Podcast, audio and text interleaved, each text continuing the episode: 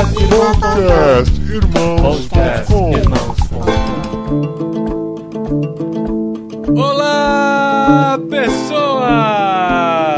Podcastirmãos.com de número 353 entrando no ar. Eu sou o Paulinho e estou aqui com Fábio Sampaio, mais conhecido por Fábio Tanlan, que de tanto milagre para participar nesse podcast que tá caindo um pé d'água lá em São Paulo agora. Aê!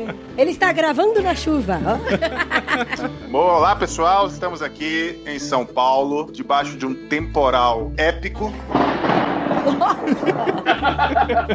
Sonoplastia. Você viu? Efeito sonoro com precisão.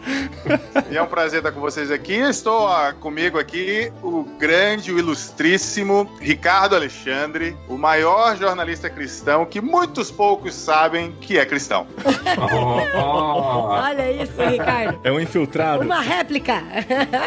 é, a réplica é que talvez tem muita gente que saiba que eu sou cristão e não sabe que eu sou jornalista, né? Ah, pode ser, É, é, pode ser. Pode ser também, né? pode ser também.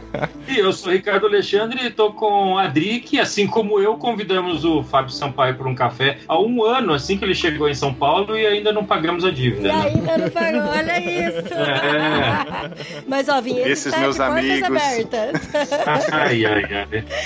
E eu sou a Adriana, eu estou aqui com o Paulinho, que me conquistou cantando uma música no telefone. Olha Então, só. Olha eu pedi pra ele imitar o Zé Bruno e ele imitou, ficou tão bonitinho.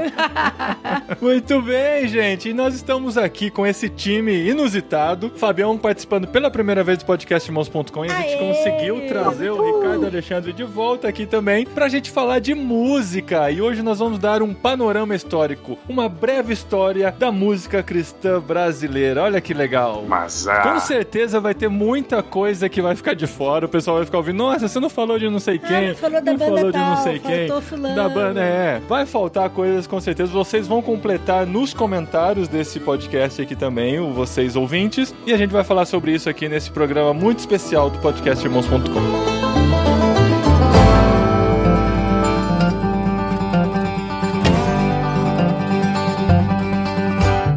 Gente, vamos lá então. A gente vai falar de música cristã, a gente vai falar do que isso significa, mas a gente já pode começar a entender que assim, existe uma origem, existe quando a música cristã contemporânea começou a chegar no Brasil, mas a gente vai descobrir que a partir daí existiram várias bifurcações, trifurcações, e ela foi para várias linhas diferentes, né? Hoje até se a gente conversar com amigos que curtem música, ouvem música, eles vão ter uma gama de cantores que talvez a gente nem conheça, né? Porque a coisa se subdividiu muito. Existe uma música hoje muito mais pro, voltada pro lado pentecostal, outra mais pro lado reformado, e muitas delas nem se conhecem. Eu percebi isso quando gravando com a Marcela Thaís recentemente, eu perguntei que tipo de música você cresceu ouvindo. Ela falou, eu cresci ouvindo Álvaro Tito. Aí eu tive que dar um Google pra saber quem é Álvaro Sim, Tito, e ela sabe? ainda falou que ele é super conhecido, importante E é, e e tal. é. Daí eu fiquei, meu Deus, quem que é esse homem? Eu também Exato. tive que dar um Google. mas Álvaro Tito é um clássico. Exatamente, eu fui descobrir isso, mas eu não Um conhecia. canário de voz aguda, raro assim pra época. Aham, Fez muito sucesso, década de 80, final dos início dos anos 90, Álvaro Tito. aham. No final dos anos 90 ele tava meio sumido, mas e É, agora mas parece só- que ele deu um revival. Só pra eu tentar dar uma organizada na minha mente naturalmente confusa. O Fábio tem uma pesquisa, debruçado um pouco nisso. A tua pesquisa vai até que ponto, Fábio? Qual que é o teu marco inicial para o que a gente pode chamar de música evangélica? Brasileira. Eu comecei com o final da década de 40. Na verdade, comecei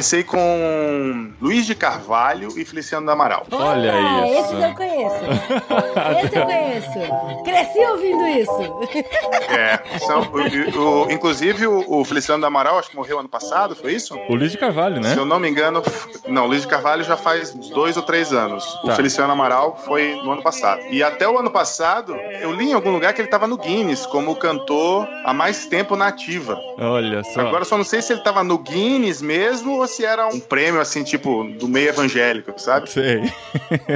Sei como- Ele tava com 97 anos e ainda tava na Que legal, cara. Em 2015, eu assisti ele cantar ao vivo. Muito bonitinho, ele foi levado até lá na frente, tocaram playback, ele falou algumas coisas, cantou. Muito sóbrio, muito lúcido, assim. Então, realmente, foi um prazer. Homem no céu, livro da vida, foi escrito por ti. E então eu comecei com esses dois. Aham. O Luiz de Carvalho, em 58, ele lançou o primeiro LP. Caramba. Em 48, o Feliciano do Amaral lançou o 78 RPM, que eu acho que era tipo um. Compacto, um, um né? singlezinho, um compacto, né? Aham. Então o primeiro LP mesmo foi o do Luiz de Carvalho. E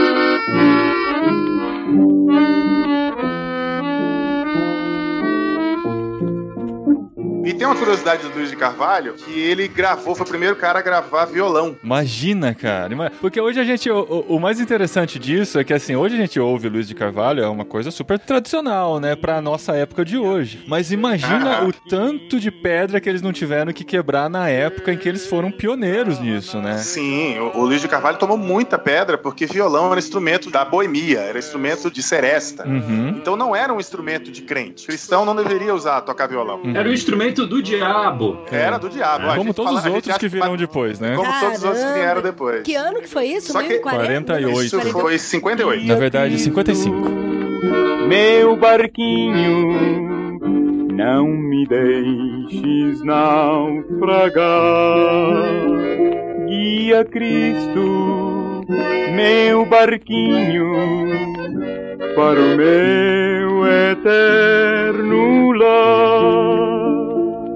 Fábio, Ah. me corrija se eu estiver errado. Em algum momento da minha carreira, eu, pesquisei um pouco sobre o movimento gospel e a música evangélica, a música cristã e tal. É, e uma coisa que pareceu bastante clara para mim, até subsidiada ali por pesquisadores, gente da academia, digamos assim, é que a música evangélica brasileira sempre, sempre foi um macaqueamento da música evangélica americana, né? Ou então, o que a gente imputa por tradição, na verdade, é aculturamento, é colonização. Então, a gente vê hoje as pessoas querendo ser Hillsong ou querendo ser sei lá o quê. Isso, na verdade, sempre foi assim, né? A gente ia junto desde chegar lá nos hinos e tal, que eram estruturas super americanizadas, com estilo americanizado. Você assina embaixo dessa afirmação preconceituosa ou você descobriu que não? Não, inclusive a minha tese é essa, de que não existe música cristã brasileira. Hum. A Ah, minha tese é exatamente essa. Porque quando você pega as primeiras gravações, na verdade, se você pegar o cancioneiro evangélico clássico, todo ele é baseado em versões de músicas americanas ou europeias. Se você pegar o Inário, ele é todo baseado em versões. Sim. Quando os missionários vieram para o Brasil, a maioria deles ou era americana ou europeia. Então, eles, por uma prática de missões deles, e aí eu não vou fazer um juízo de valor nesse momento, mas uma constatação era a de impor a própria cultura deles e, de certa forma, afastar os brasileiros da sua própria cultura. É, Isso era uma prática. eles chegam no Brasil e vem uma cultura muito diferente da deles. E eles acreditando que a Exatamente. cultura deles era uma cultura cristã. Era natural eles Exatamente. trazerem isso de forma mais. Então, mas você acha que isso surge por uma espécie de arrogância ali ou de uma praticidade? Tipo, meu, pra que se preocupar com arranjo, com arte, se a gente pode pegar um negócio pronto e evangelizar assim mesmo? Eu acho que é as duas coisas, mas somado a uma noção de realidade mesmo. A percepção de realidade deles, o C.S. Lewis fala muito sobre percepção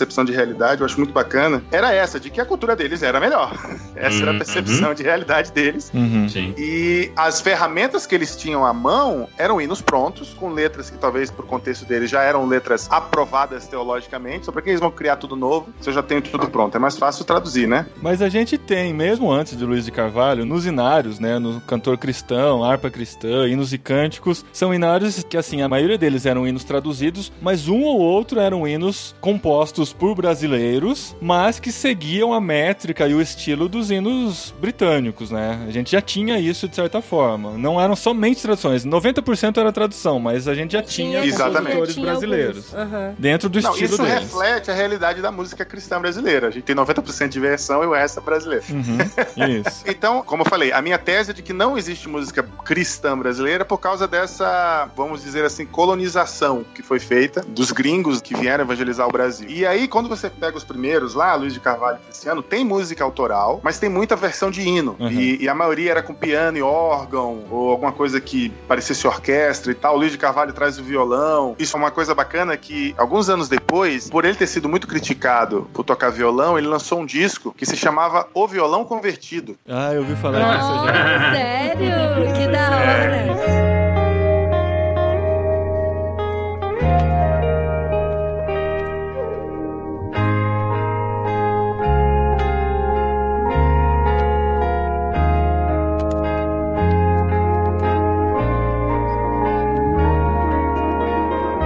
Manso e suave, né? É, manso e suave. Mas é só no violão, sem voz? Não, tem um órgãozinho e tem um violão fazendo harmonia e algumas melodias. Ah, tá. Ele fez isso pra vencer essa barreira que o violão tinha, né? Foi uma sacada de mestre dele. Isso foi de 69. Caramba, que da hora. Você identifica alguma característica brasileira no violão dele? Eu não sou um expert em música brasileira como um todo, mas me lembra muito, e quando eu fui estudar um pouco da história, a estética de Nelson Gonçalves, esse tipo de som, sabe? Uhum. É, ele acaba trazendo um pouquinho dessa influência da seresta, né? Das músicas boêmias, Exatamente. porque eram que possivelmente ele cresceu ouvindo também, né? Então essa Exatamente. influência não tem como negar. Isso é uma coisa que eu acho que é uma discussão toda quando o pessoal fala sobre estilo. Não, porque o estilo agora é ruim. Cara, toda a história da música cristã sempre, sempre lidou com o estilo contemporâneo e sempre sofreu preconceito exatamente por isso. Aham. Sempre o artista que se destacou, o músico, não vou nem usar o termo artista, porque muitos não tinham essa intenção mesmo de ser artistas e tal, eles tentavam usar a música de sua época, né? Lutero já fazia isso. Aham. Então, muitos sofreram preconceito por causa disso. Você chegou a mexer um pouco na música de raiz evangélica? Conversando com o meu amigo Osmar Guerra, nosso amigo, ele tem esse projeto de música de viola, né, música caipira, mas eu sei que existe todo um repertório de música evangélica caipira pelo Brasil afora. Você chegou a investigar um pouco isso? Isso talvez seja Não, a não. música evangélica brasileira de fato, né? Eu não sei, porque se a gente for fazer essa investigação regional, a gente pode encontrar muita coisa espalhada pelo Brasil. Você vai encontrar coisa do interior do Nordeste, a coisas do Centro-Oeste,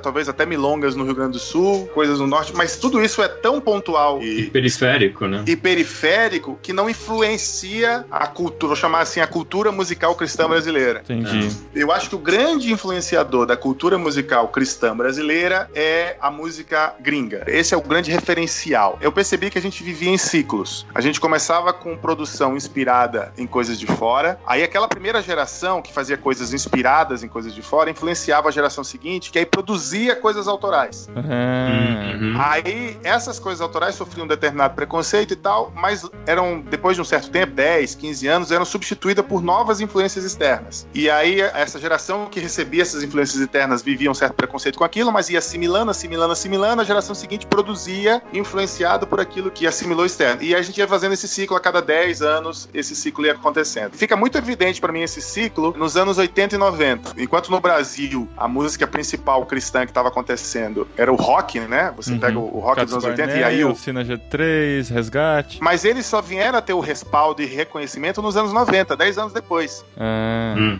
Então, enquanto o movimento rock brasileiro é dos anos final dos anos 70 e anos 80, me corrija se eu estiver errado, Ricardo. O principal é anos 80, é ou não é? É. Na música cristã só veio a acontecer nos anos 90. A gente É verdade, tem bandas quando- que surgiram nos anos 80 e começaram, levaram muita paulada, mas só veio a ter respaldo e realmente ter relevância nos anos 90. Primeiro que, esteticamente, a música cristã sempre chega atrasada. E rock mais ainda, né? Porque assim, eu lembro muito bem quando surgiu o Cats Barneia e tal, que eu era terminantemente proibida de ouvir e o pessoal falava de púlpito que não era pra ouvir essas ditas músicas gospels, mas Eles elas não são tocavam na igreja, rock, né? Eles tocavam em, clu... Em ajuntamentos de jovens, os mais alternativos, né? Como que era aquele lá de São Paulo que era famoso? O SOS da vida É, o SS da vida, mas tinha o pa- um tal de pastor. tinha a igreja do. O tio Cássio ali, Tio Tio? Cássio, isso, do tio Cássio, Cássio, bem isso. famoso e tal. Que é a igreja embrionária da Renascer, né? É a igreja embrião Ah, que, que depois saiu dessa igreja o casal que criou a Renascer. então, essa galera se reunia nesses grupos alternativos, eles Sim, não aí tinham depois, abertura nas é, igrejas. Aí depois né? que foi popularizando, muitas É, pessoas da igreja foram entendendo que não era tão do mal, assim.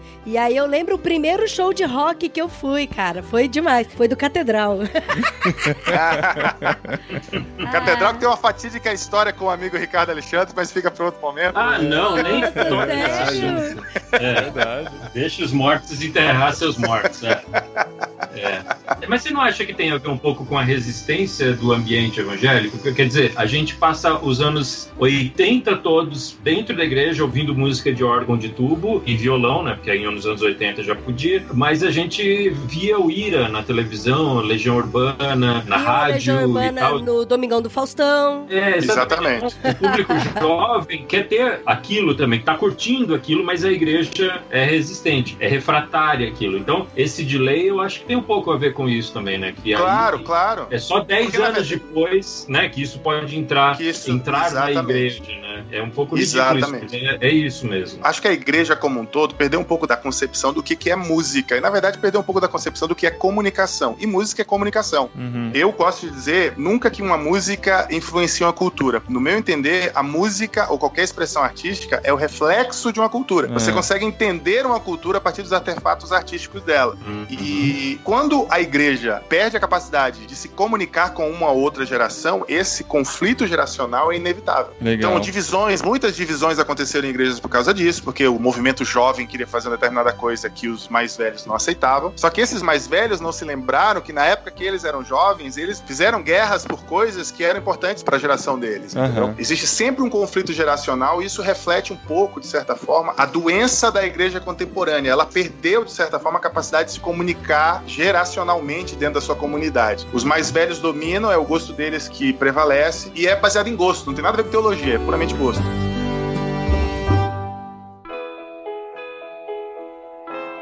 Eu acho que a gente tá adiantando demais, assim, indo pros anos É. 80 e 90, porque tem um voltar um divisor de águas muito grande nos anos 60 em toda essa música cristã. Vamos falar de. Vencedores por Cristo, Vencedores gente. por Cristo. Exatamente. Exatamente. E isso é Eu muito importante. Muito importante. somente de- Mas o Se Eu Fosse Contar é lá na frente já, né? É de 73. A primeira equipe dos Vencedores é de 68. Ah, mas é a música. 68. Música E, mais e antiga. o, e o mais importante de tudo, nasceu na CEPAL, a nossa Olha aí. organização nacional. Chegou onde ele queria falar. O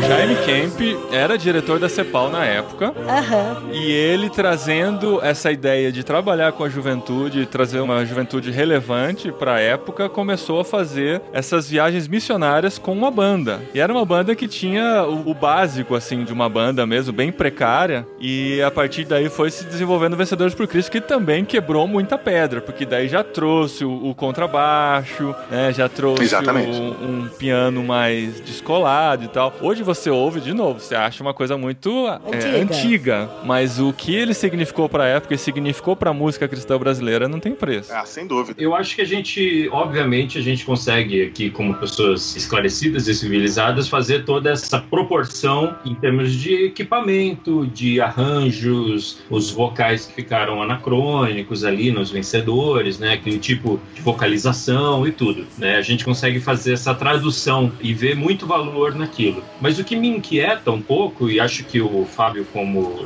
artista, como músico, pode dar uma visão muito valiosa sobre isso, é o quanto o trabalho dos vencedores me parece um parêntese, um começo e fim na história da música brasileira, porque a gente imitava os americanos, a gente usava os repertórios dos americanos, aí tivemos os vencedores e depois continuamos imitando os americanos, É. de Hillsong, e, e como se a gente fosse incapaz de aprender com a lição que os vencedores nos deixaram. É, O próprio Vencedores, quando surgiu, eram só versões. exato, isso que eu ia contar. Sim. O Jaime Kemp veio pro Brasil e apesar dele ter convertido ao coração brasileiro, ele ainda não sabia como contextualizar aquilo exatamente. Então ele trouxe as músicas que são versões que pra mim explodiu a cabeça quando eu descobri que eram versões. Tipo, se eu fosse contar, Cristo é meu, Aham, isso é verdade. é, esse tipo de Inclusive, música. eu fiz a versão de A Orarmos. A Orarmos, Senhor. Aí fui atrás do autor, é o Michael Carmichael, um autor, É, um é o autor autor de americano. todas essas. Inclusive o, o Se Eu Fosse Contar nas É, Estrelas. que já morreu e que pra conseguir os direitos é uma novela que eu acabei não Aham. lançando por causa disso. Então. É, Laiai. Não, mas eles tinham uma inquietação. Eles tinham uma Sim. inquietação ali deles que era produzir material autoral, produzir material brasileiro, que é uma, é uma inquietação que foi se desenvolvendo ao longo do tempo. E isso né? foi acontecendo sim, e é muito interessante porque em 1977 tem outro divisor de águas aí, que é o disco de Vento em Popa.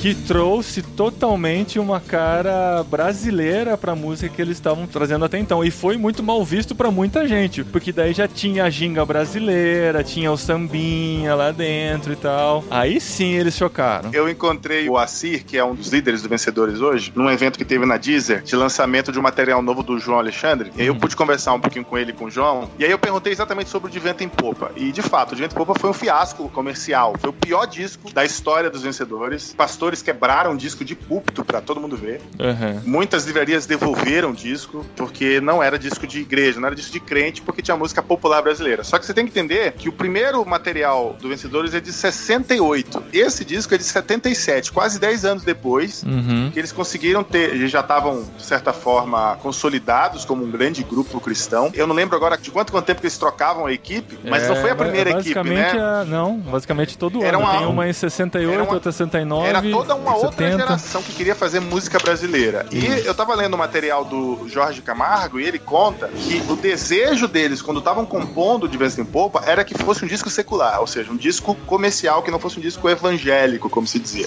Mas o, mas o Jaime Kemp bateu o pé e disse que não, que tinha que ser um disco evangelístico. Podia até ser música brasileira, mas as letras tinham que ser evangelísticas. Então, eles cederam nesse aspecto e fizeram o disco de vento em popa, como ele é e como a gente conhece. Esse disco é um clássico ali entre os colecionadores de música brasileira. O Ed Mota sempre fala dele e tal. Exatamente. Não, é É. um baita disco. É um baita disco. Como o evangelho brasileiro não conseguia expressar a sua musicalidade brasileira de uma forma mais natural, em eventos como esse, num disco como esse, eles pegavam todas as influências que eles tinham e colocavam ali. Aham. Então acaba sendo um amálgama de todo o estilo musical brasileiro que tinha até aquele período num disco só. E olha quem tava nesse disco, cara. Aristeu Pires, Guilherme Kerr, Nelson Bomilca e Sérgio Pimenta, cara. Olha o combo Exatamente. num disco só.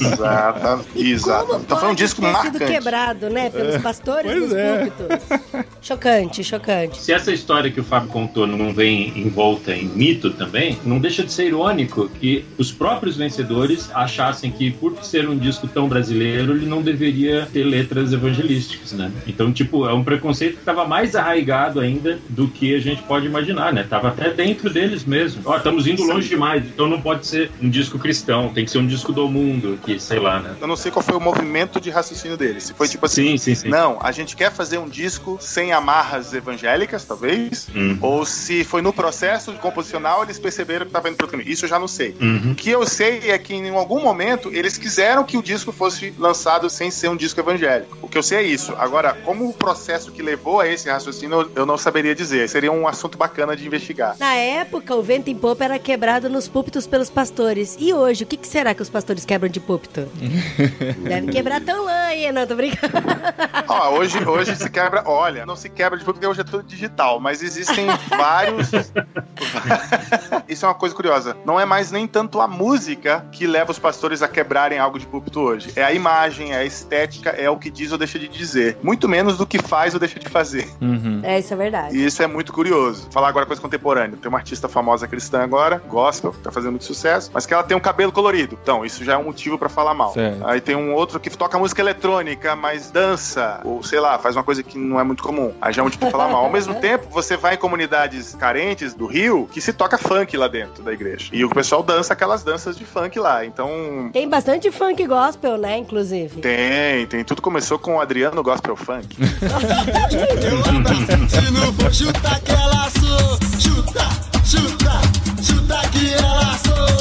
Então, isso é chocante pra gente, né, os velhos. Como esses caras foram chocantes pra época deles. Exatamente. Mas quando eu comecei a estudar isso, eu meio que descobri que não tinha por que ter medo de nada novo que, que surja, sabe? Você tem que questionar, tem que avaliar, mas não precisa mais ter aquele medo que se tinha antigamente, né? Ah, não, isso é o mundo entrando na igreja. Isso é mal bobagem. E a gente também tem essa glamorização do antigo, né? Mas se você olhar, Exatamente. tinha muita coisa ruim lá também, né, cara? É Muita coisa nossa, ruim. era só pérolas, só Mas se você, clássicos. se Não você é. pegar o Inário, você vai achar Não. muita coisa ruim, muita letra Meu, Tem ruim. muita coisa ruim no Inário mesmo, verdade. Olha, É. olha Quer ver a uma coisa? blasfêmia que vocês estão fazendo agora. Deixa eu- Quer ver uma coisa que é muito ruim nos inários? São os hinos ufanistas que tem em nossos inários. Sim. Muito! Aham. que nós somos isso, nós somos a igreja, não sei o que. Esse tipo de hino, eu acho que eles são muito ruins, são muito antropocêntricos, são um prelúdio ou algo embrionário disso que a gente chama hoje das músicas contemporâneas que só pensam no homem, né? Que o homem tá no centro Sim, e tal. é verdade. Aham. Eu acho essas músicas ufanistas muito ruins. Não, e coloca a gente num patamar,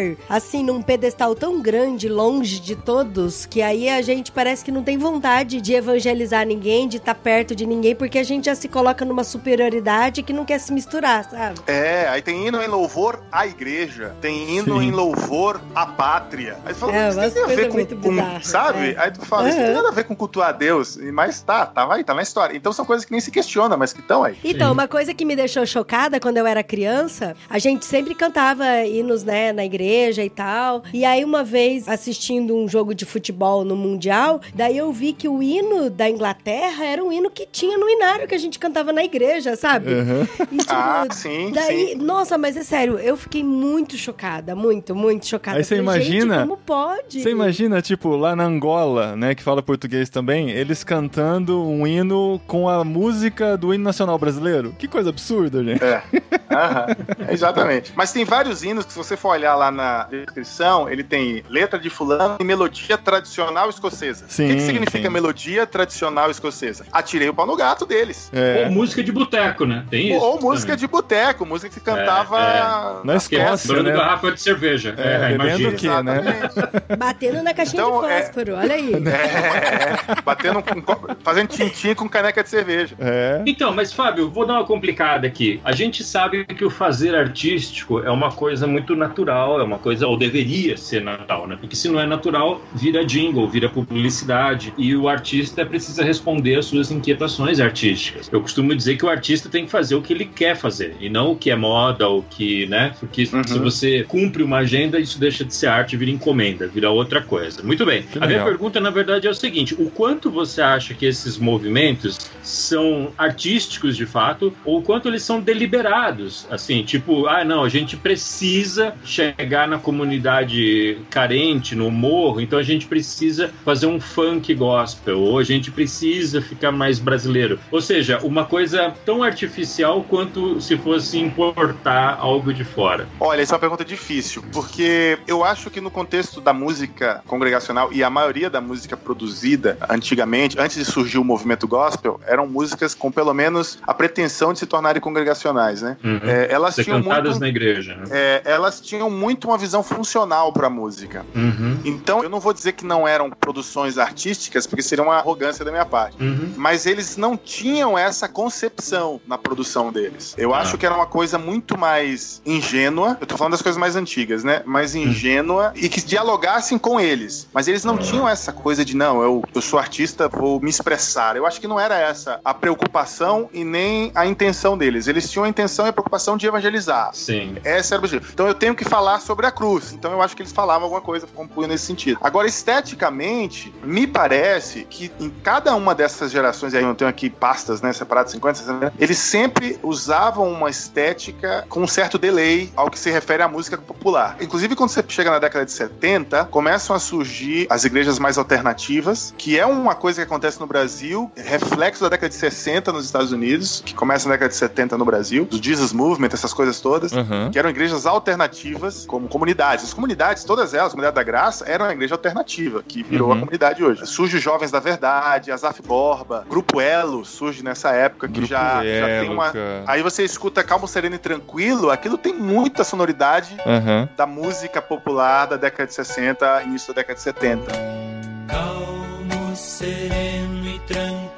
Existe um diálogo aí acontecendo, mas sempre parecido com o que já aconteceu na música popular. Isso é uma percepção que eu tive. Hoje esse delay é menor. Desde a internet, esse delay da música cristã para música popular é bem menor. Mas hoje você não acha que a gente tem uma característica muito clara, assim, do que é uma música gospel que se chama? Por exemplo, o estilo criado por Hillsong, Bethel Church, essas igrejas que são mais tocadas nas igrejas brasileiras hoje, não acabam sendo um estilo que você bate o, o ouvido, você já identifica como sendo uma música gospel, ou como sendo uma Sem música dúvida. congregacional. Sem né? dúvida. A gente não tem mais essa cara contextualizada. Eu costumava brincar que na década de 80 ninguém diria que a música dos anos 2000 dessa igreja seria YouTube.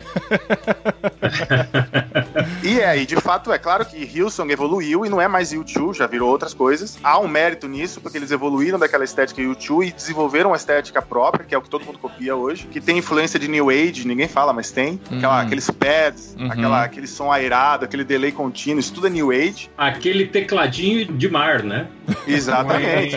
né? Isso, É. isso, é, isso é Uhum. New Age Music. Vai dizer isso, os caras vão pirar, mas é. Se, você- Aham. se vocês ouviram Enya, lembra de Enya? Sim. Vocês ouviram estava músicas? Tentando esquecer isso. Há 20 anos tentando esquecer isso.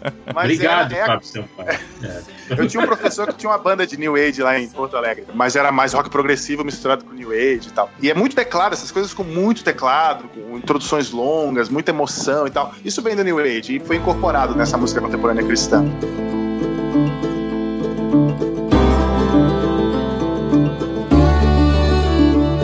Você acha, Fábio, que dá para dizer, a partir da tua pesquisa, da tua informação, que há ou houve no Brasil um, momento de ouro, assim, da produção e um entendimento do que é música para as comunidades? Para as igrejas, eu acho que os anos 90 foi um ano muito rico nesse sentido. Uhum. A gente teve muita produção nacional, a gente teve as comunidades, frutos do espírito, muitas bandas do gospel surgiram com mais força nos anos 90, muita coisa autoral e de estética bem própria, assim, muita coisa não era cópia de nada, tinha muita cópia, é verdade, Uhum. mas teve muita coisa que tentou ter a sua própria identidade. Eu entendo os anos 90 como, a primeira metade dos anos 90 como um período muito fértil nesse sentido. Quem que você pode citar de bandas nessa época? Ou... Porque teve gente que veio de antes, né? E que em 90 teve muita produção, É. tipo Azaf Borba, né? Azaf O Borba. Azaf Borba ganhou um grande respaldo nacional nos anos 90, Aham. Comunidade da Graça nos anos 90, Daniel Souza nos anos 90, Gerson Ortega. Gerson Ortega, esse pessoal todo que começaram lá atrás, muitos deles Aham. eh, participaram do Vencedores também, Ademar de Campos. Ademar. Mas tudo isso sucumbiu ao movimento Osana Music da metade dos anos 90. Sim, cara, que eu era apaixonado, mano. É. Eu era viciado em Osana Music. Osana Music era do final dos anos 80.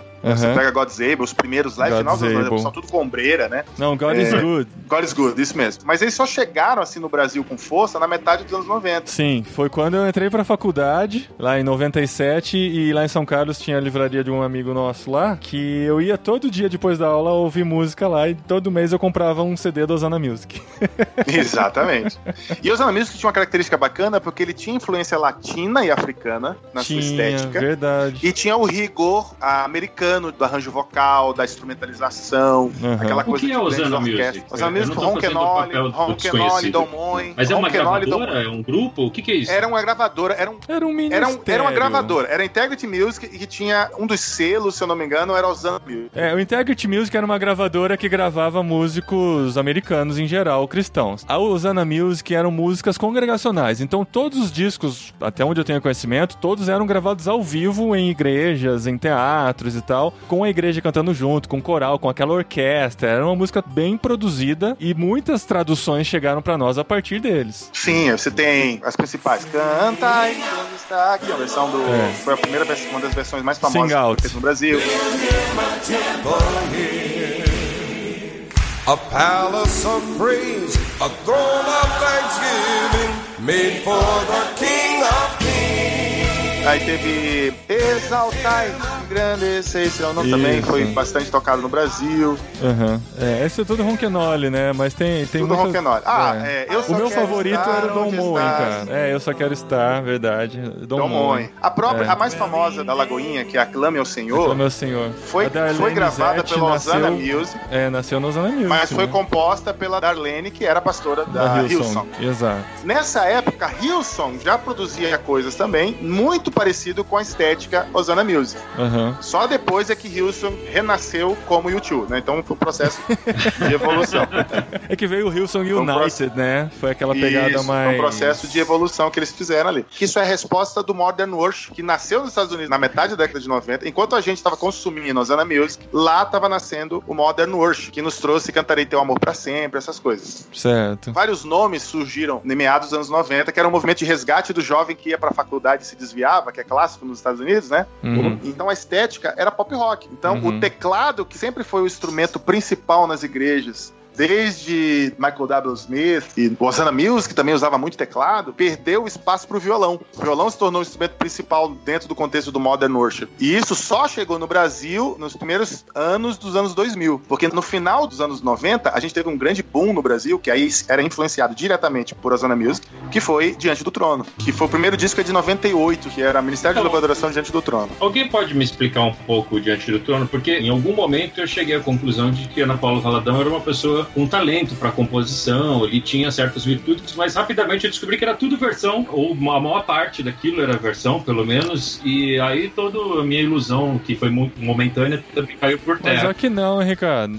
Eu acho que não. A maior parte não era a versão, não. Tem muita Tem versão. muita, mas não é a Tem maior muita parte. versão. Mas eu acho que é 50-50. Como é que o, o Diante do Trono entra no teu fluxograma ali? Em que ponto ele aparece? Porque foi alguma coisa, foi importante, não foi? Eu acho que ele vem na aba do Osana Music, cara. Eu entendo que Foi, ele vem veja na aba bem. do Osana Music. Eu vou fazer o ciclo aqui. A gente teve década de 50 os primeiros discos, década de 60 surgem os primeiros grupos vocais. Arautos do Rei, que era um grupo americano, faz a sua versão brasileira. Tudo versão também, músicas e versões, isso dos Adventistas. Aham. Junto com Vencedores, final da década de 60. Década de 70 surge Grupo Elo, Azaf Borba, Jovens da Verdade, Vencedores lança de Vento em Popa. Década de 80 a gente tem os grupos de comunidades, Coinonia, Comunidade da Graça. Chega no Brasil o grupo Prisma, lembra do Prisma? Prisma mas é adventista, no Brasil. né? Exatamente. É. Porque o Prisma também era um grupo americano que fizeram a versão brasileira. A música adventista é um capítulo à parte aqui dentro também, né? Que tem toda a Mas sua que sempre teve, de alguma forma, influenciando a música evangélica como um todo. Uhum. É, O Prisma Brasil foi um troço gigantesco. Foi, eu fui em apresentações deles. Eles mandavam os músicos, os solistas, e aí eles faziam testes pra montar o coral. Vocês lembram disso? Sim, sim. O coral era sempre local, então o Prisma foi um negócio marcante. Aí na Uhum. década de 80 teve tudo isso, e as duas principais bandas, novidades assim, realmente marcantes da década de 80 é Cats Barneia e Rebanhão. Certo. Cats Barneia é de 89, Rebanhão é de 81. Então Rebanhão, tirando aquela que gravou Galhos Secos, que é da final da década de 70, que eu não lembro o nome da banda agora, acho que era Êxodos, Êxodos. que não acabou não tendo muito destaque. Rebanhão, que é de 81, foi a que teve maior destaque na década de 80, né? Porque eles são Uhum. do início da década, então eles tiveram a década de 80 inteirinha pra produzir, desenvolver, se consolidar mesmo. Que é uma banda de rock, mas que traz as influências regionais brasileiras, né? Isso foi bem interessante também. Aí chega É, a anos coisa da 90, década de 80, Fábio, se você me permite um,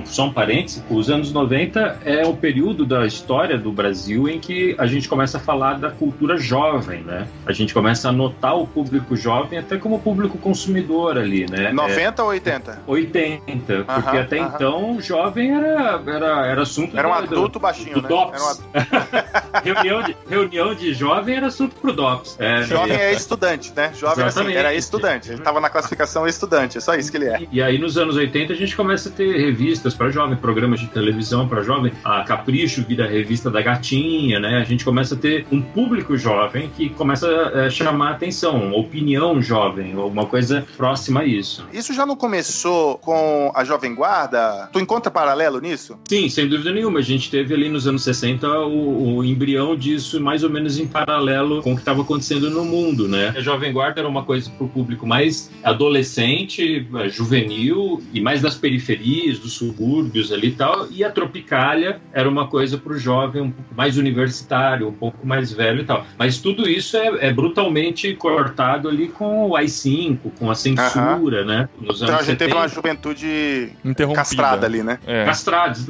A ponto da Rita Lee dizer que roqueiro brasileiro sempre tinha cara de bandido, né? Vocês lembram disso, né? Na música Uhum. dela. Mas aí nos anos 80 a gente tem esse movimento de novo, né? O É. revival desse movimento adolescente, né? Sim, na sua plenitude. Ali começa a ser uma coisa nacional. Quando você tem uma banda de rock brasileira que leva 50 mil pessoas para a Praça da Apoteose no Rio de Janeiro, é uma coisa grande, né? Uma coisa que é inescapável. Quando você tem o, o Ira na abertura da novela das oito, né? É uma coisa que está nas conversas da família brasileira. E a estética musical primordial, assim, nesse período no Brasil foi o rock, punk rock, né? Não é qualquer rock, é o punk rock. É, né? a matriz ali era o punk, o pós-punk, né? O a new wave, né? Aham, Aquela aham. coisa ali com uma certa estranheza, uma certa agressividade. Mas enfim, Mas daí então, viemos para anos 90. Mas então, aí a gente chega nos anos 90. Nos anos 90 acontece uma grande revolução na música cristã brasileira, que é o advento do movimento gospel. Hum. uhum, Ele era embrionário no final dos anos 80, mas ele só acontece mesmo nos 90, com os SOS da vida e tudo mais. E aí o- a música cristã, ou a música evangélica, deixa de ser chamada de música evangélica e passa a ser chamada de música gospel. Que não tem nada a ver com o movimento da música gospel americana. É um gospel Nada totalmente brasileiro. Nada. Apesar de ser influenciado pelo americano. Inclusive, eu li em algum lugar que a- o termo gospel foi meio que patenteado pelos caras da Renascer, eu não tenho certeza disso. É, eu já É, ouvi eles essa lenda urbana. Era, foi uma É. época no Brasil em que tinha coisas muito estranhas. Eu lembro que teve uma empresária no Rio de Janeiro que registrou a palavra gay. Ah. Ela, é, é. ela achou que pudesse ganhar dinheiro com isso. E aqui eu cheguei a entrevistar a bispa, esqueci o nome dela, a Sônia. a Sônia Sônia Hernandes. Hernandes. E ela me disse que foi para proteger. Nessa época eu já era jornalista. Falou, não, a gente queria proteger o termo gospel de aproveitadores. Certo. Muito bom. Olha. Tem que proteger mesmo, é isso aí. Mas aí então, o que que o movimento gospel produz na música cristã brasileira? Enquanto que na década de 70, com o De Vento em Pouco, é a primeira vez, eles não foram os únicos, mas foram os primeiros a produzirem, assim, de grande relevância. É claro que deve ter existido pessoas espalhadas que fez isso antes, mas não tiveram o alcance e a relevância que o De Vento em Pouco teve de fazer uma música cristã com estética brasileira. Foi o De Vento em Pouco. Uhum. Quando a gente chega nos anos 90, a premissa qual é? Toda música é válida desde que prega o evangelho. Então, o rap, o rock, o funk, o funk, funk clássico, não o funk carioca, né? O, o, o- o hip hop como movimento, os estilos regionais, começaram a surgir bandas regionais. Eu me lembro que lá em Pernambuco tinha uma banda que fez um, um sucesso significativo que se chamava Banda Nova. E era tipo uma banda Eva gospel, assim, sabe? Aham. Cara, ao mesmo tempo que era bacana, era meio estranho. Porque tinha umas meninas dançando, tinha uma música que era assim. Deixa eu ver se consigo cantar. Ei, é verão, que beleza, né? Que beleza. ah, Cante uma canção. Aí as meninas faziam, uh, que fale de amor, que tem um balanço gostoso, um swing legal para o Rei Jesus. Essa, Muito bom, muito bom. essa era um negócio assim, aí tinha muito timbale, era coisa muito regional. Então nessa época teve esse boom de música regional também. Por isso que eu digo que esses primeiros cinco anos ali dos anos 90 foram muito férteis nesse sentido de produção local. Teve a banda Rara também, né? Apesar Banda de surgir Rara. Em 87, o grande boom deles foi em 90, né? O segundo disco é de 91. Talvez você não saiba, mas existe um alguém que pensa em seus problemas e a você quer muito bem. Kadosh, lembra? Kadosh, muito. Um filho perdido, volto arrependido, com os pés feridos, de tanto andar. Muitas bandas. A, própria oficina, a Catedral teve seu boom nessa época também, que são do finalzinho dos anos 80 também. Kleber Lucas. Kleber Lucas. A MK desponta como grande gravadora do segmento gospel. Aham. O movimento da música evangélica se torna um movimento comercial. Uhum. Deixa de ser um movimento inspirado, religioso, e se torna um movimento comercial. Mas ainda era muito amador ainda, né? Ainda era uma coisa, a pessoa tava se descobrindo, muita falcatruagem, muita enrolação. Uhum. Muita gente se magoou com o mercado já nessa época. Então, a gente tem esses primeiros cinco anos. Apesar de que tinha muita cópia também, né? A gente tem o exemplo clássico de Catedral. Tinha uma banda carioca também que era igual a, a banda Roupa Nova. Ah, eu lembro disso. Ah, não. Novo som. Pra Novo quê? som. Novo Novo som? som. Eu lembro Isso. disso. Era, era o Roupa Nova Gospel. E o Catedral Então, tinha era o Legião Urbana, né? Exatamente. Então tinha esses paralelos, né? E o argumento sempre era: ah, o cara ouviu uma música secular antes de se converter, agora que se converte, ele quer ouvir o mesmo estilo. Uhum. É, Não é o mesmo raciocínio do Luiz Carvalho? Em vez de a gente ter uma manifestação legítima, a gente converte o ritmo musical, né? Não, esse Ah, aqui é o, é o violão convertido do Luiz Carvalho, agora esse é o Roupa Nova convertida. Esse aqui é a banda É Eva é um- convertida, né? É um raciocínio Isso é- muito parecido. E só agora que eu me liguei com o trocadilho aí, cara, do novo som, roupa nova, entendeu? Ele Ah, só é, mas é inverteu a- o, o adjetivo. Tu nunca ouviu o novo som? Ricardo. Eu nunca ouvi, cara. Ah. Você vai fazer isso comigo agora? Ah, Quer- vai quer tocar agora aqui, ó. Vai.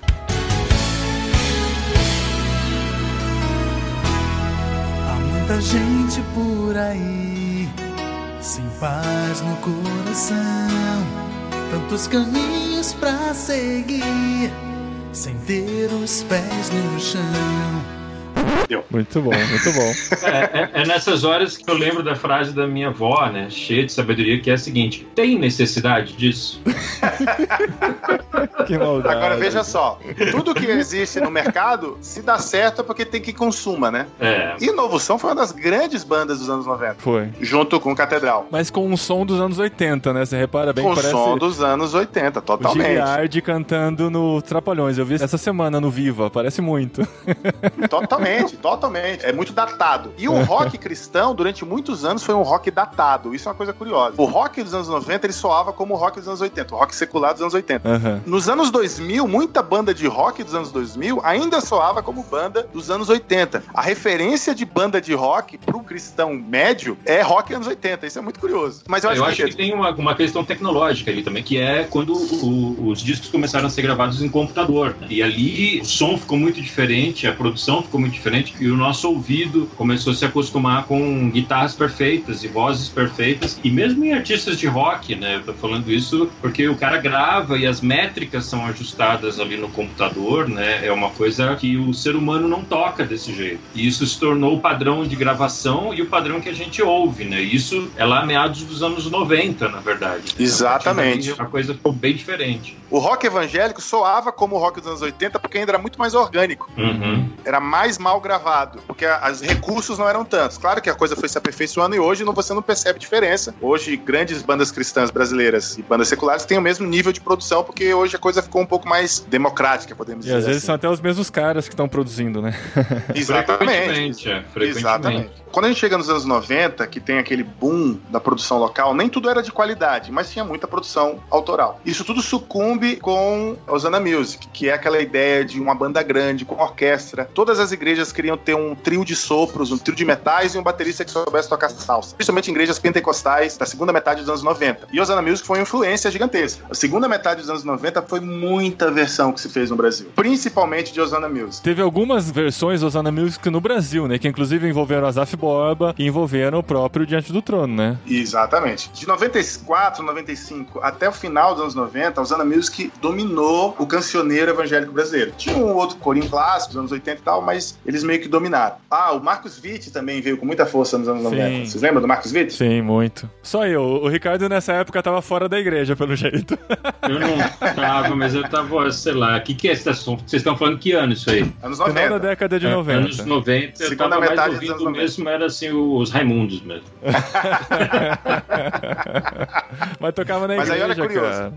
Em 98, surge o primeiro disco dessa igreja batista da Lagoinha, que fica lá em Belo Horizonte, que era uma igreja grande, mas que muito influenciados pela estética Osana Music, eles lançaram um disco com algumas versões. Foi a primeira versão de Shout to the Lord, Aclame ao Senhor. que virou Aclama ao Senhor. Primeira versão oficial, né? Porque vários lugares já cantavam suas versões locais, mas Uhum. essa se tornou uma versão oficial no Brasil. E esse movimento deles de lançarem esse disco em 98 instaurou uma nova fase de produção local. Então começaram a surgir os ministérios. Ministério não sei da onde, ministério, igreja não sei das quantas. Uhum. Tudo que é ministério, que começa com o nome ministério, começa a surgir depois de Diante do Trono. E a maneira de conduzir o louvor muda depois de Diante do Trono também. A coisa da pessoa falar muito, de ser mulheres na direção, De chorar chorar. enquanto canta. Aham. É aquele jeito diferente. Essa estética toda se impregna no cancioneiro evangélico brasileiro depois de Diante do Trono. Sim. Então eles foram muito importantes para isso. Eles trouxeram qualidade também, né? Qualidade musical. Sim, de qualidade gravação, musical, de qualidade de gravação. Foi, foi muito melhor o disco deles do que muitos outros tinham sido feitos antes. Aham. Composição também, as composições eram pop, eram muito bonitas, elas tinham uma pegada mais contemporânea, Uhum. né? Então, eles foram muito importantes pro final dos anos 90 e início dos anos 2000. Então, eles Sim. vieram trazendo com força todo o modern worship, quando veio pro Brasil, chegou como louvor profético. Vocês lembram do louvor profético? Sim, sim. Aí a gente tinha David Keelan, tinha. Qual eram os outros nomes? Mas não, aquele, aquele do Incendeia a sua igreja, como é que era o nome dele? Era Cirilo o nome dele? Agora eu não lembro. Sim, Teve é, todo cara.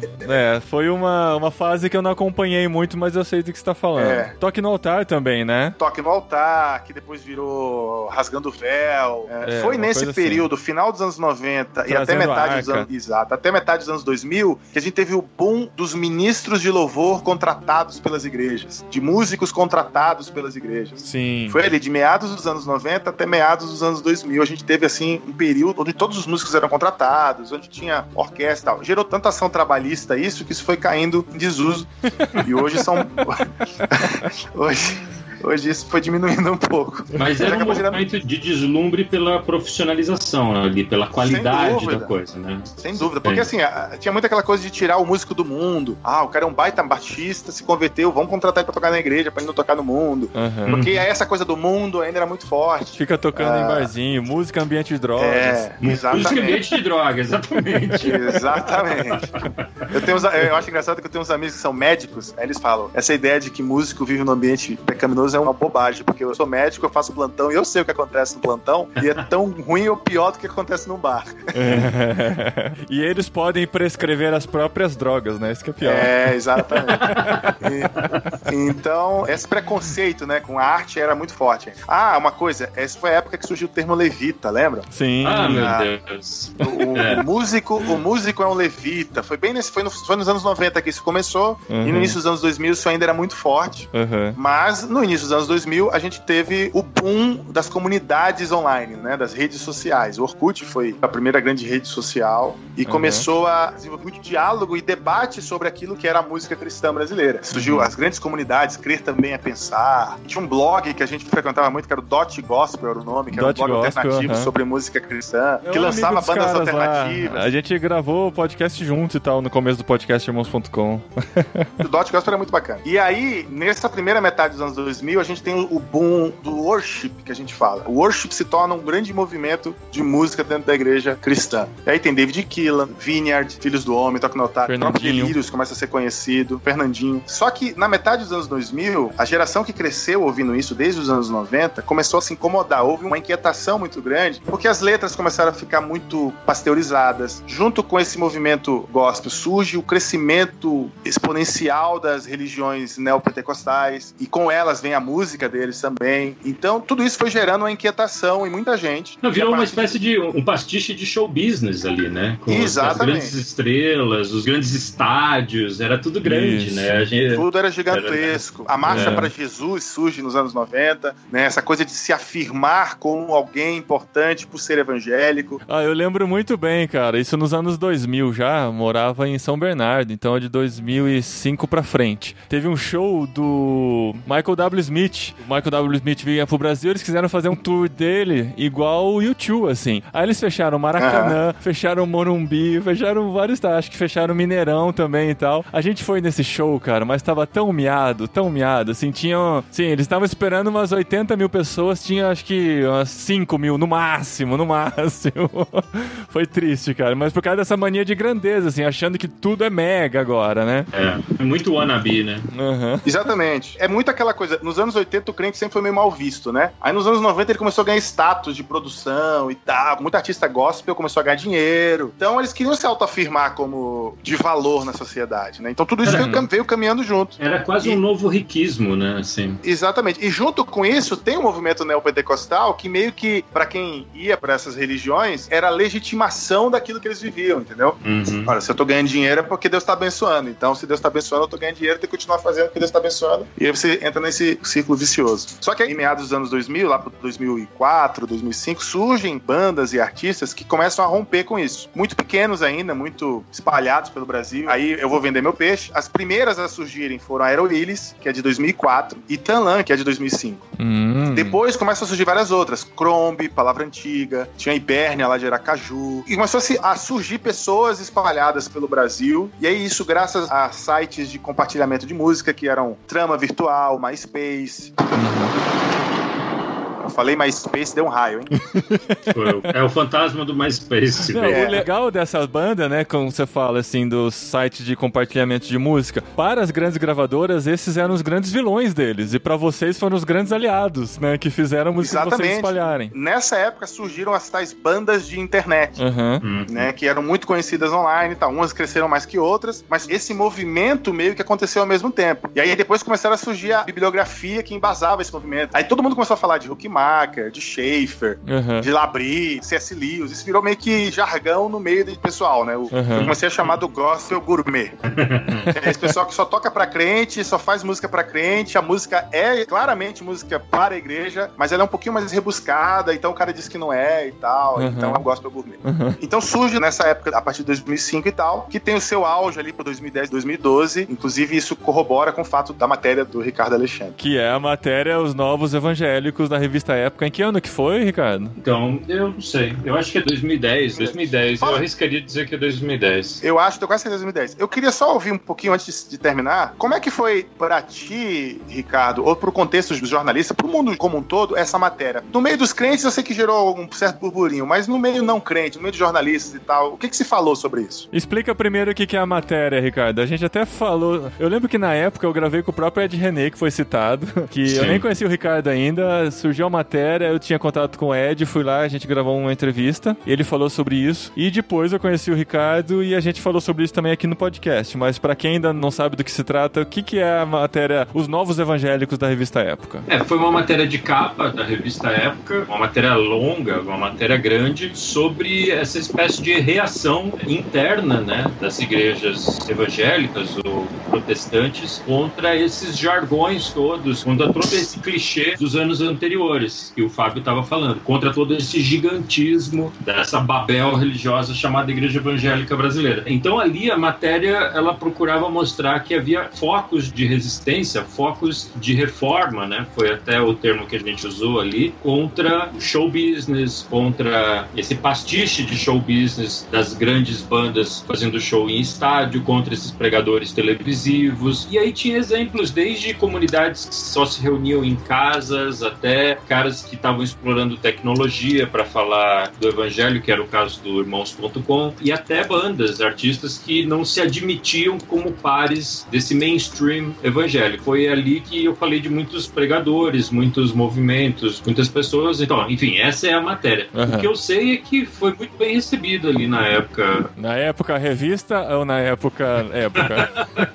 período histórico. é. Foi muito bem recebido. Eu lembro ali da reunião de pauta com os editores, com os diretores de redação, e eu estava muitos meses fazendo aquela pauta porque eu, eu era diretor de redação da época São Paulo, então eu demorei muito para entregar, porque eu não tinha braço suficiente para entregar, mas também porque eu queria pesquisar e descobria sempre alguma coisa nova ali e tal. E eu lembro que quem leu aquela matéria antecipadamente ficou muito entusiasmado com ela, a ponto de ter vencido uma disputa interna ali para ser capa da revista, né? E acabou sendo capa da revista. Se o Paulinho puder pesquisar, inclusive, qual é a data que ela foi ao ar, depois ele emenda aqui pra gente. E foi muito legal. Eu lembro que deu muita repercussão interna, como o Fábio sugeriu que aconteceu, e de fato aconteceu. As igrejas, comunidades ali, como, sei lá, Chácara Primavera, a própria Ibabe, o Ed e tal, caras começaram a aparecer bastante por conta dessa pauta. E entre esse mundo não evangélico também foi um momento ali de alívio. Eu lembro que nessa reunião de pauta, uma das frases de um dos editores ali foi assim: sem trocadilhos, que bom que a gente pode dar boas novas pro nosso leitor. Ah, Foi- muito bom, muito foi bom. isso. é de agosto de 2010. Agora o número da revista Olá. ainda não descobri. Bom, aí a gente chega nos anos 2010 e aí a gente tem o boom do Hillsong United no Brasil, que já começa na meados dos anos 2000, mas em 2010 ele se torna o grande referencial junto com Bethel Music. A música eletrônica chega com muita força, a gente começa a ter os DJs gospel, um dos mais talvez reconhecidos no Brasil seja o DJ PV. A gente tem vários espalhados, mas o PV talvez seja o mais famoso. A gente tem o surgimento do Thales, que foi um grande marco desse período, né, 2009 a 2014 por ali. Deus da minha vida, fica comigo.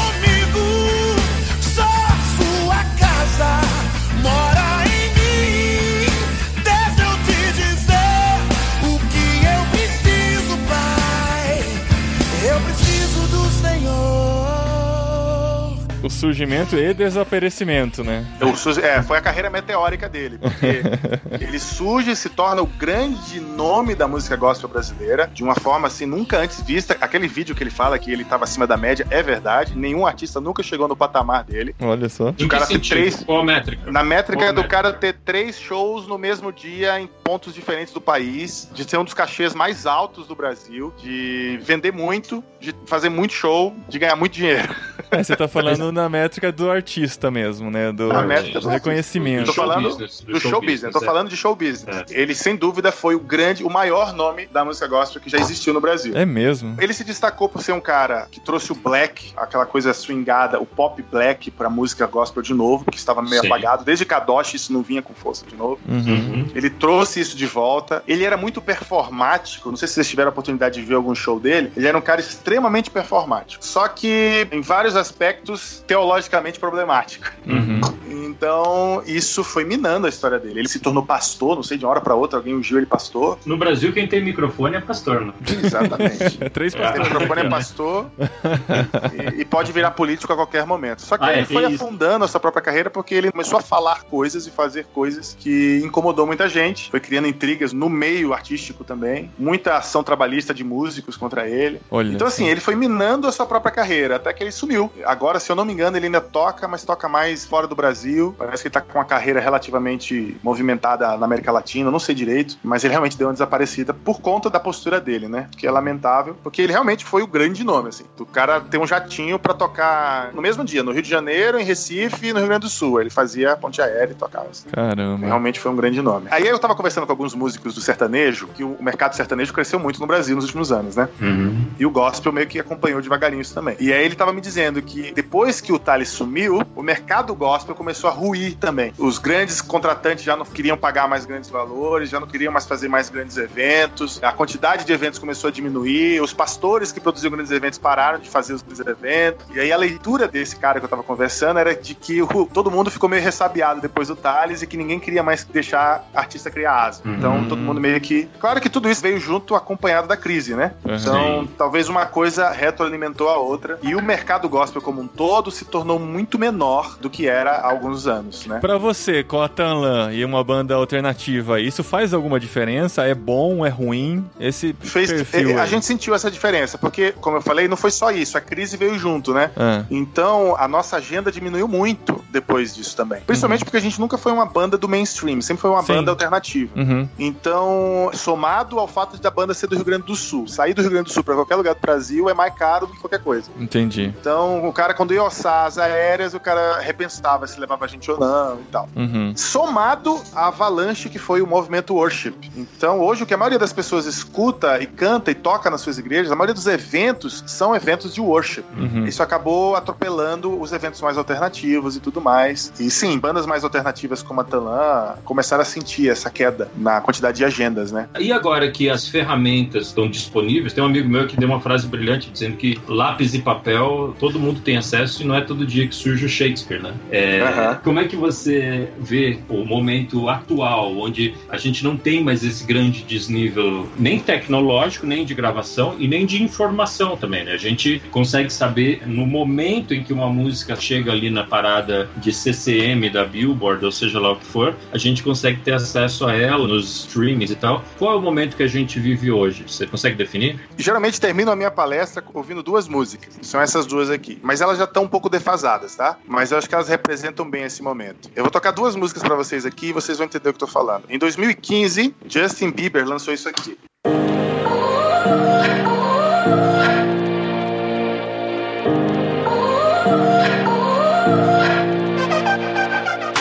Ah, vocês lembram dessa música, né? Sorry. É, um clássico. Inesquecível. 2016, a Hillsong Young and Free lançou essa música aqui.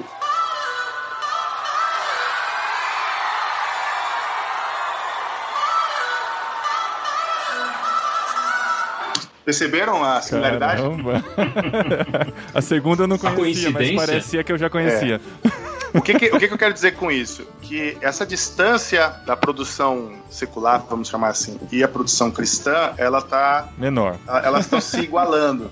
Essa Uhum. distância está acabando. A gente ainda chega atrasado, mas hoje é, é um ano de atraso. Antigamente era 10, 15 anos. Então, com a internet, essa distância diminuiu. Mas aí, de futuro, então, agora na, na futurologia básica, assim, eu sei que é muito mais fácil. A gente, pela conversa, dá pra perceber que a coisa tá muito mais clara quando a gente olha pros anos 70, 80 e 90 90 do que quando a gente olha pra 2000 e 2010, né? A coisa tá muito mais consolidada lá atrás do que agora. Pra que lado você tá vendo o pêndulo ir agora, Fábio? O que, que você enxerga pra- da música cristã brasileira nos próximos dias? Você acha que o, o movimento worship vai perdurar ainda por muito tempo? Hillsong vai continuar com a mesma influência que tem? Ou tem alguma coisa nascendo aí que vai trazer novos ares? Você, assim, dá um chute do que você imagina que vai acontecer. Tem muitos fatores para colocar no cálculo. Mas se a gente for seguir só o ciclo normal, eu imagino que até 2020 a gente vai ter uma nova virada para produções locais. Porque como a gente está vindo de um período de muita versão, pela lógica dos ciclos, o próximo período é de produção local. Ah. Essa é a minha aposta. Talvez a partir de agora, esse ano, para até 2020, vai começar a surgir alguma coisa que lá por 2023, 2024 vai ser a- o mainstream, entendeu? É. Você sabe o que é mais legal? É que o podcast fica aí no site pra sempre, tá? Então vai ter gente a gente ouvindo em voltar. 2025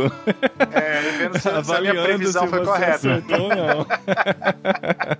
Só que tem muitos fatores envolvidos. A gente tem o fator político que também tem a ver, o fator econômico também tem a ver. Então, essas mudanças políticas no Brasil, sem sombra de dúvidas, vai influenciar esse próximo ciclo que a gente vai ter agora. Uhum. Esse- É, e a gente esse- não pode esquecer que a gente está vivendo agora um ciclo político que nunca esteve tão ligado ao mainstream evangélico. é, Exatamente. né? Então, o quanto Exatamente. do sucesso ou fracasso desse governo vai respingar nessas lideranças, nesse mainstream evangélico, é uma coisa que o tempo vai contar, né? Exatamente. Por isso que eu digo que tá um pouco difícil de prever o que vai acontecer, porque existe esse fator agora na equação que não tinha antes. Digamos que o governo dê muito certo na economia, a gente tem uma economia agora mais pujante e as igrejas agora, essas igrejas neopentecostais vão crescer, vai rolar mais dinheiro para evento, o mercado gospel vai inflar de novo e vai ter muita produção local. Pode ser que seja isso. Pode ser que seja um caos esse governo e aí a economia não cresça, a crise só aumente e a gente continue consumindo coisa de fora porque é mais fácil. Sabe? É, é, eu tô achando um pouco difícil de prever o que vai acontecer. Boa, boa escapada.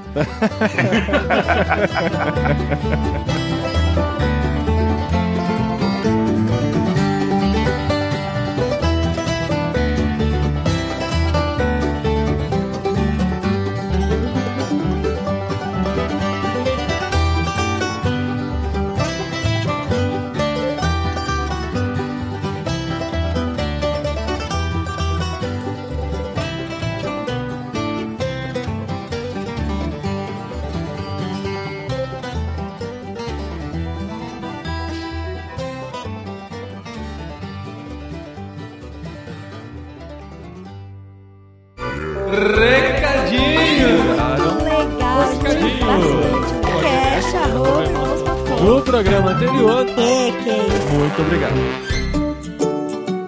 Recadinhos, esposinha! Recadinhos de programa de música. Música, e você gosta Olha tanto de isso. música. E o que aconteceu? Que você sumiu durante esse programa. Não lembro o que Sua voz aconteceu. desapareceu.